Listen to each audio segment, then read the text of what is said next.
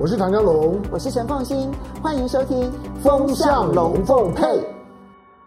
好，雅虎 TV 的观众大家好，我是唐江龙。来，今天星期天，大家来聊天。嗯嗯，我们来，我们我们来聊一下，就是说在，在在现在的整个的国际社会呢，高度的双重标准的情况下面，那、呃、从从中国的大国政治角度来讲呢，该如何自处？因为这个是一个话语权。以及价值观的问题。好，我们谈两个人啊，一个呢，我们谈谈你你可能比较熟悉的，就是美国的拜登上台了之后呢，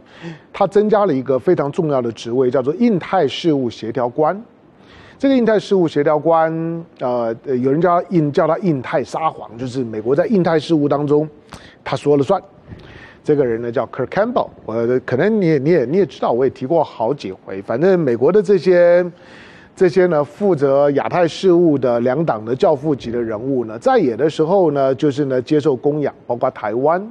那执政的时候呢，就就是呢代表他自己的政党，那来处理一些亚太事务。好，那就像，呃，共和党呢也有也有也有这样子的人物，像共和党的那个当过副国务卿的那个大大光头，那个叫叫什么叫阿米塔吉。阿米塔共和党的阿米塔局呢，就像是的民主党的 Kirk Campbell 一样，都都是呢有关于印太事务，特别是呢亚洲事务的教父级的人物。好，另外一个呢，我们我们我们待待会儿呢来谈一下呢联合国的人权事务专员哈，那这个的叫叫巴切莱特。好，那巴切莱特和何许人也为为什么？因为他最近去了去了新疆嘛，那关注呢新疆事务的，关注国际，大概也会注意到这件事情。这个叫巴切莱特的女性的联合国的联合国的人权高等专员，她到了到了新疆。从新疆呢待了六六天呢，出来了之后呢，全世界呢所有的在炒作新疆种族灭绝议题的这些的团体，每个人都呢都引颈盼盼望呢，希望呢巴切莱特出来了之后呢，就把中国呢臭骂一顿。然后呢，然后开始呢，完完全全的循着循着西方的思维呢，跟跟话语，那开始呢痛斥呢中国在新疆呢推动种族灭绝，在在在在新疆呢违反人呃人权，然后呢新疆呢隐藏了非常多的秘密，可是巴切莱特没有，那怎么办呢？就是难道难道我一定要照照你的，就是照照照你给我的稿子呢读的读稿子讲你要听的话吗？好，这两件事情啊，它都反映了一些的双重标准。来，我们先讲，先讲这个 Kurt Campbell。Kurt Campbell 最近呢，最近讲了一段话。呃，大家大家知道，他不久前三月份的时候，他特别去了去了所罗门群岛，因为三月份的时候呢，所罗门应该说上个月四月份，那所罗门呢跟中国确定了签署这个所谓安全协议。这 Kurt Campbell 作为印太事务协调官，那那那铁定是是紧张的，特别跑了一趟的所罗门，那还还带着呢，就是说国务院的这个亚太事务的这个副助理国务卿啊康达，两个人到了，到了之后呢，他也也也见到了，就是说呢，所罗门的总理呢苏加瓦瑞，见了苏加瓦瑞啊，那个姿态颇高啊，就是嗯，呃，我来了，那手不远千里而来呀。啊，啊当然就是呃，一定要拿到我要的多东西。那你可以看得出来呢，就是 Kurt Campbell 作为美国的印太事务的撒谎，撒谎到了，就是你把你跟中国签的那个安全协议给我瞧瞧，我要看看你们到底签了什么东西。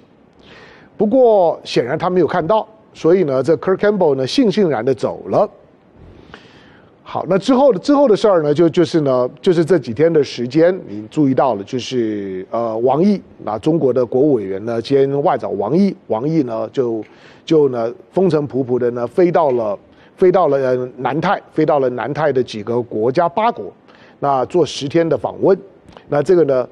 扰动了呢太太平洋的太平洋的洋流，同时呢也让太平洋的政治温度呢快速的升高。Kirk Campbell 讲了一段什么话？Kurt Kurt Campbell 说，Kirk Campbell 是是面对媒体的询问的时候，啊、呃，问问他说，Kirk Campbell 讲，如果你问我，嗯，我应该我我应该引用引用原原文啊，就是我因为我有我有我有把它记下来。他他他说，嗯，呃，他说，如果你放眼望去，而且你问我，地球上面的哪个地方是我们？他讲的是美美国了哈，我们最有可能看到某种战略意外的地方，就就就是完全出乎美国意料以外的战略的改变，战略环境的改变，基于某些类型的协议或者是安排，那么很可能是在太平洋。这段话倒是很少人注意到，就是它反映了 Kirk Campbell 所代表的美国的焦虑。为什么他们最近呢？三十几年了，啊，都都都对于呢南太平洋的这些的岛国正眼都不瞧他一眼，就像今年二月份，你看到美国的国务卿啊布林肯，这个呃 Tony Blinken 呢到了到了这个到了斐斐济，他到斐济呢去以国务卿的身身份啊，去跟太平洋岛国呢就是开开开开这个太太平洋的这个岛国会，美美国跟他们跟他们开一个这样会议。开到了这个斐济的时候啊，斐斐济讲话很很酸呐、斐济说欢迎欢迎啊，呃，已经已经三十七年没有没有看到你们了。我我要是我要我要是不布林肯，我听了之后我也我也我也我也知道这种这种的这么这么酸的那个酸度近乎硫硫硫酸的酸度，那个呢就是在呢在在这质疑美国指控美美国就就是你三十七年都都没来过，你根本不把我当一回事儿，你来干嘛呢？老实讲，三三十七年了，你要知道，嗯，印太特别是南太的这些的岛国，几乎呢都是在二战之后，部分是二战之后的，大部分都是上个世纪七零年代、八零年代之后呢才独立的。那所谓的所谓的这这些的三十七年没有来，基本上就要告诉美国说，打从我出娘胎，你们就没来过。那这个时候来干嘛呢？无非就是看到中国来了吗？看到中国来，看到我们现在跟中国走得比较近一点了，你紧张了是吧？那同样的，就就是像像是这个呃，澳洲，因为澳澳洲向来把把这些的岛岛国不当回事儿，因为澳洲太大了，这些岛国太小，这些岛国呢全部加加起来，包括面积比较大的，像是巴纽啊等等这些，全部加起来，那个呢那个土土地面积啊，大概大概只有澳洲的几分之之几啊，那个那个呢根本就是微不足道的，根本就不用比的。所以呢，澳洲呢从来就没人把他们当当一回事儿。那因此呢，当当过去呢前任的澳洲的总理呢，Morrison，Morrison 呢还在位的时候，那个讲到讲到这些岛岛国的时候呢，就一副呢就是第一个对对这些岛岛国呢不当回事儿，而且就觉得说你们你们这些岛国不过呢是我的是我的后院而已，竟然呢还搞还搞事儿，不乖乖的呢待在后后院，还跟了中国呢眉来眼去，大概就这个意思。但是你你会发现呢，现在的这些的这些岛国，不管呢，不管是是斐济，不管是呢所罗门这些呢，都在呢南太呢比较有代表性发言的国国家。斐济呢，当然很很不客气，即即使你澳洲已经换党执政了，工党上来了，工党的工党的新任的外长，这个华裔的有有华人背背景的黄英贤，短短的一个多礼拜，两次呢飞飞南太呢，先先飞斐济打个招呼，然后呢再再再飞到呢。再再飞到呢，飞到这个呢，呃，萨摩亚，然后呢，再飞到东东加，这些呢，过去呢，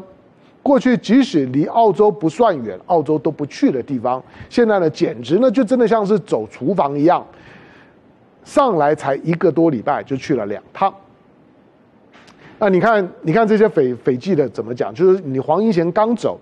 斐济呢马上讲，我们这些的这些太平洋的岛国。我们是主权独立的国家，我们不是谁的后院，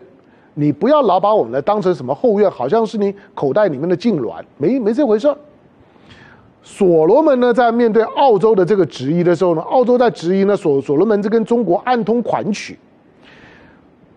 所罗门的这个这个总理呢，苏加瓦瑞的讲话也也也很狠啊，就说我我跟中国签个协议，我作为一个主权国家，虽然人口没有你多，我才我我才八十几万。我跟中国签个协议怎么样？需要需要经过你批准吗？请问你跟美国、跟英国呢签了一个 AUKUS 的时候，你有经过我们同意吗？有先打招呼吗？没有。所以你注意到，就是说在太平洋，刚刚讲就 Kirk Campbell 呢，之所以呢会觉得太平洋会是未来美国最有可能遭遇到基本结构改变的战略意外的地方。你从这些岛国的反应呢，可以看得出来，他们几乎把几十年对于美国、对澳洲、对纽西兰那个怨气啊，以前呢是用用我们的成语讲啊，就就是敢怒而不敢言呢、啊，现在呢是既敢怒又敢言，敢怒又敢言之后呢，那以后呢，用闽南话讲，拍拍剃桃，就是呢，要要在一起呢，都都很难了。大家基本上面就真的准备要跟你澳洲、纽西兰平起平坐，因为中国来当我靠山了。好，那当然这就丢丢出一一个问题，就是说，你澳洲、你美国、中国呢，来来跟呢，来跟呢这个所所罗门，跟跟跟这个跟吉里巴斯，然后呢跟萨摩亚签个安全协议，怎么样呢？就安全协议嘛。那讲的就就是一些一些警务啊方方方面的这些的这些交流帮忙，那干嘛大惊小怪呢？当然了，就是你说过去没有这些协议，对，以以前以前没有，不表示以后不可以有啊。第二个就是说这些的岛国都反映，就他也没有要跟你翻脸啊，只是过去呢，就是只能够呢养养澳洲之鼻息的时候呢，澳洲呢说了算，然后呢，澳洲对这些的岛国的需求呢也不也也不太理会，态度很烂。那现在呢，中中国来了，让多个选择而已啊，不可以吗？从澳从澳洲美国的角度来讲，他当然他也不敢公开讲说不可以，你们呢就是不可以跟跟跟中国签。那倒过来讲，你澳洲你美国每天呢在在在在中国的家门口自由航行耀武扬威，然后呢跟在中国的家门口呢跟跟跟日本有美日安保，跟韩国呢有有有有有这个军事同盟，跟了菲律宾呢跟新加坡呢都有一些军事合作的协定。那又怎么样？在中国的家门口，中国虽然不开心，中国叫叫你不要来，难道你就不来吗？换句话说呢，就是，就就就是毛泽东讲的，就就是，你到我家来，我到你家你家去，敌可往，无亦可往，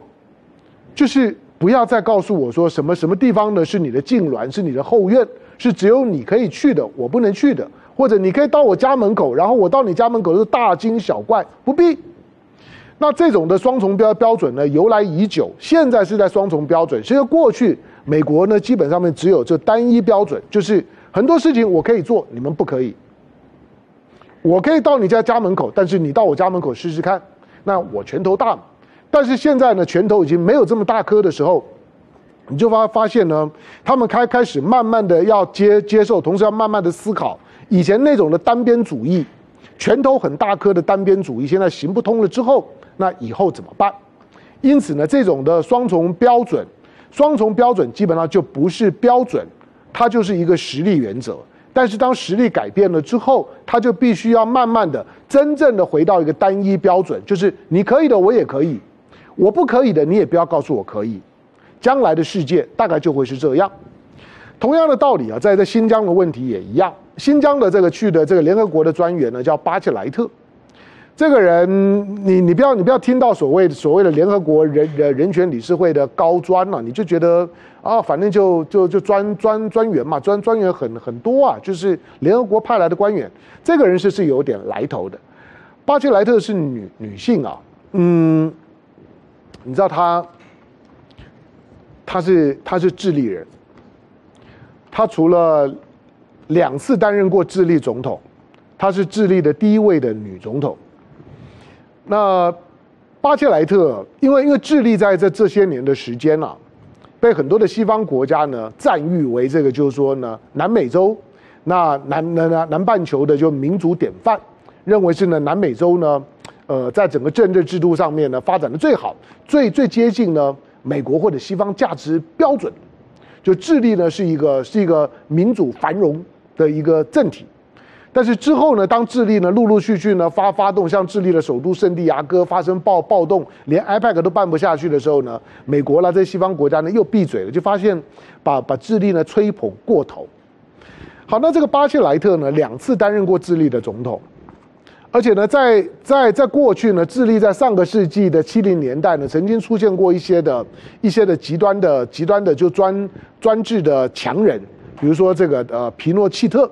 皮诺皮诺契契特后来也被美国修理得非常惨。那皮诺契特呢，在掌权的时候呢，在在在当时的这个我们现在我们现在讲的这个这个人权人权专员呢，就是说巴巴切莱特，他当时呢还被皮诺契特抓了，抓到牢牢里面，还饱受虐待，那刑求。换句话说呢。大家会会觉得呢，这个呃巴切莱特呢是是是吃过呢这种呢，就是说呢这种的没有人权的专制政政权的这个黑牢的，是是吃过苦头的，所以他作为一个联合国的人权官员，又是智利的两任的总统，这个声望呢是够的。因此呢，对于呢巴切莱特呢要要接接受呢大陆要去跟大陆谈好了，要去呢新疆呢做现地考察，很多的这个就是说呢反中的国国家，很多的这个就是说呢维吾尔团体，很多的呢这个在在这声援呢声援的这个就是说呃新疆的这些呢这些呃国际上面的外围组织什么特色组织啊等等等等，基本上面呢在。在巴切莱特呢要到大陆以前呢，就已经呢形同放话恐吓，就是你去的时候眼睛睁亮一点，呃，话饭可以多吃啊，话不要乱讲。出来的时候呢，该讲些什么话呢？该如何表达立场？嗯，这自己要搞搞清楚点。那这巴切莱特其实你可以你可以想见啊，新疆作为一个现在的西方国家极力炒作的这么敏感的地方。美国呢？美国从国务卿啊，从从前任的国务卿 Pompeo 开始，都已经呢把种族灭绝的几个字都直接扣在新疆的脑门上了。那不断的呢会会会丢丢出一些呢一些各种的什么新疆的新疆的一些的一些的一些的密密件啊，如何如如何好，但是。这种的种族灭绝呢，虽然也不断的呢受到呢大陆当局啊，他提出了各种的数据啊，以及新疆也不是一个完完完完全的封锁的地方。新疆的观光旅游不止大陆人，你外来的观光客呢，如果你要去，当然有一些有些地方它还是会有些紧紧张的，但基本上面呢，到新疆旅游观光没有什么太大的问题。好，那巴切莱特呢待了六天。巴切莱特，当我们我们也没有也也没有看到他他受受到一些深度的访问啊，不晓得。但是最少他出来了之后呢，巴切莱特的讲话不开口还好，一开口了之后呢，哇，这个把把把这个呢全全世界西方国国国家的所有的本来想要好好的在黑新疆一下的那种的哇那种的兴奋感，突然间呢都给浇熄了。那巴切莱特呢，怎么说？巴切莱特呢，在在在访华呢，这个行程结束在新闻发布会上面，巴切莱特呢把这个新疆的政策跟这个就是说呢反反恐斗争啊摆在一起谈。换句话说呢，它很容易导致一个逻逻辑，就是今天今天的中国大陆呢对于新疆的某种的管制，基于反恐的考虑是需要的。但只是提醒了中国呢，在做这种的反恐的管制的时候呢，要拿捏好那个分寸。光讲到这个样子呢，从一个呢反恐的逻逻辑呢去理解呢新疆，西方国家就炸锅了。然后呢，你就你就看到呢大量的媒体，德国之声啊这些呢，这些法广啊这种呢不用不用讲，但从头凑到尾。把巴巴切莱特呢过去的那种人权斗士的形象全部呢都都都洗洗干净了，就是他不再是西方口中的人权斗士，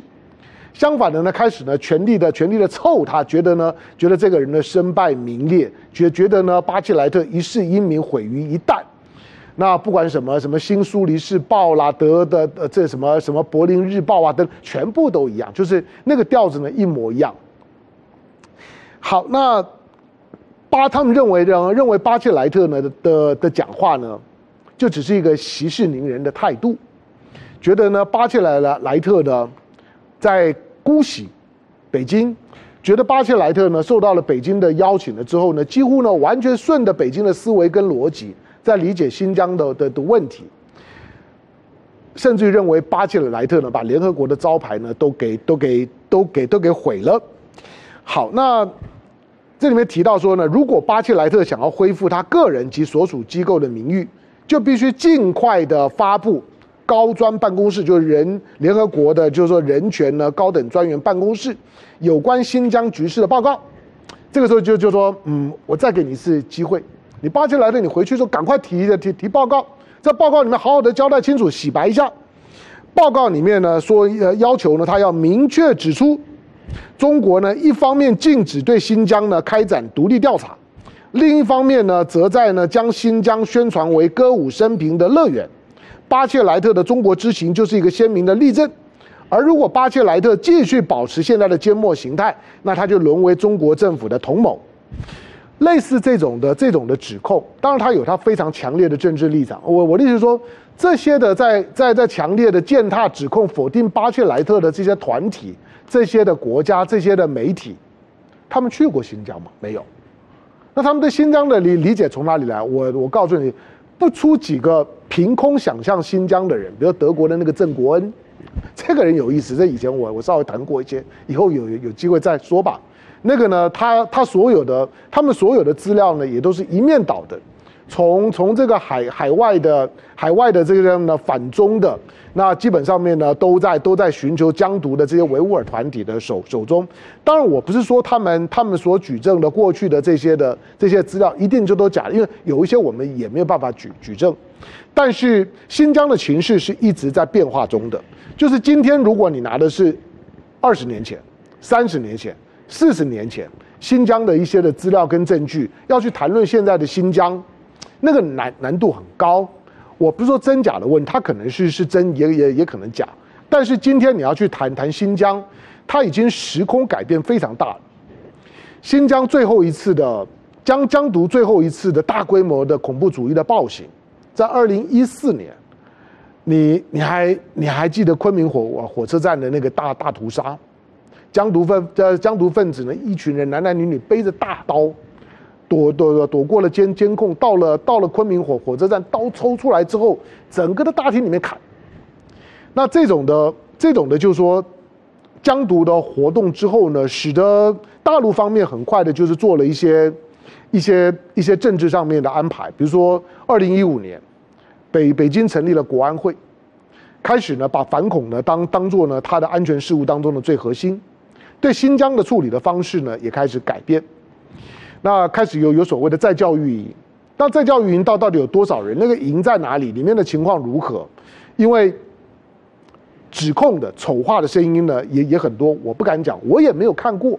但我只是最少告诉你，就是说从那一天开始，二零一五年到现在七年的时间。新疆没有任何的暴动，基本上面去过新疆的人大概都会觉得那个地方族群是和谐的，社会呢基本上面是平平静的，所有的商业活动、观光旅游活动都很正常，也有也有非常多的，就是说呢，新疆的这些呢维吾尔或者其他的，因为它有它有十几个少少数民族，维吾尔是比较大的的这些呢。新疆的新疆的人士少少数民族啊，美美女啊，新疆美女现在呢，在大陆演艺圈子里面多多多的是。他同样会丢丢出一个问题，就是说，反恐一定要像是美国那个样子吗？一定要像是美国那个样样子，就是说呢，恐怖分子呢逮到了之后，不管是孤狼式的攻击，杀了人，然后就把他毙了，那。攻击了，就是说呢，就是说呢，双子星大楼之后呢，我就我就派我的军队进阿富汗呢，把你给灭了，把阿富汗的喀布尔政这政权、塔利班政权给灭了。因为你塔利班虽然不是呢攻击的主体，可是你在袒护宾拉登，然后呢，我就追杀你宾拉登呢，追杀个几年，那个是你西方的反恐的方式。可是呢，你所挑起的战斗跟跟杀戮比比比新疆不知道是多少倍啊！那中国所所用的方式。中国的中国所用的方式，这种比较正本清源的方方式，就是呢，把那个呢恐怖主义的那个源头那种的仇恨的意识呢，把它给掐熄掉。那这个是中国的处理的方方式。我没有在争辩说谁对或者是是错，我只是说，作为一个主权国家，我不能有我自己的处理方式嘛？所有的所谓的人权跟反恐的标准，只能有一个吗？那一定要循着你美国的方方式，照你美国下指导棋，告诉我如何去处理新疆，告诉我如何，如何呢？如何呢？去处处理恐恐怖主义活动是这样吗？好，不管是呢，巴切莱特，他接下去呢，回到回到联合国之后呢，他的报告人要怎么写，我不知道。但是呢，巴切莱特呢，这一个多礼拜的时间，我也由于有点意外了。他他出来的时候呢，因为他的陈述的方式。确实呢，对北京呢非常的有利，所以呢，对于呢其他的期待呢，他能够横咬北京一口的那些的团体啦、国家啦、媒体啊，当然是呢痛不欲生。写报告会不会不一样？我不晓得，我我估计大概呢也也不会有太大的差别。可是呢，我们终究呢看到了，在许多的事物上面，欧美社会都开始面对到呢双重标准，就是当中国有它的方式，中国到了某一个新的区域的时候。你原来的那套呢，只有我可以，其他人都都不行的那种的时空环境改变了之后，那你要怎么办？中国会不断的遭遇到这样的问题。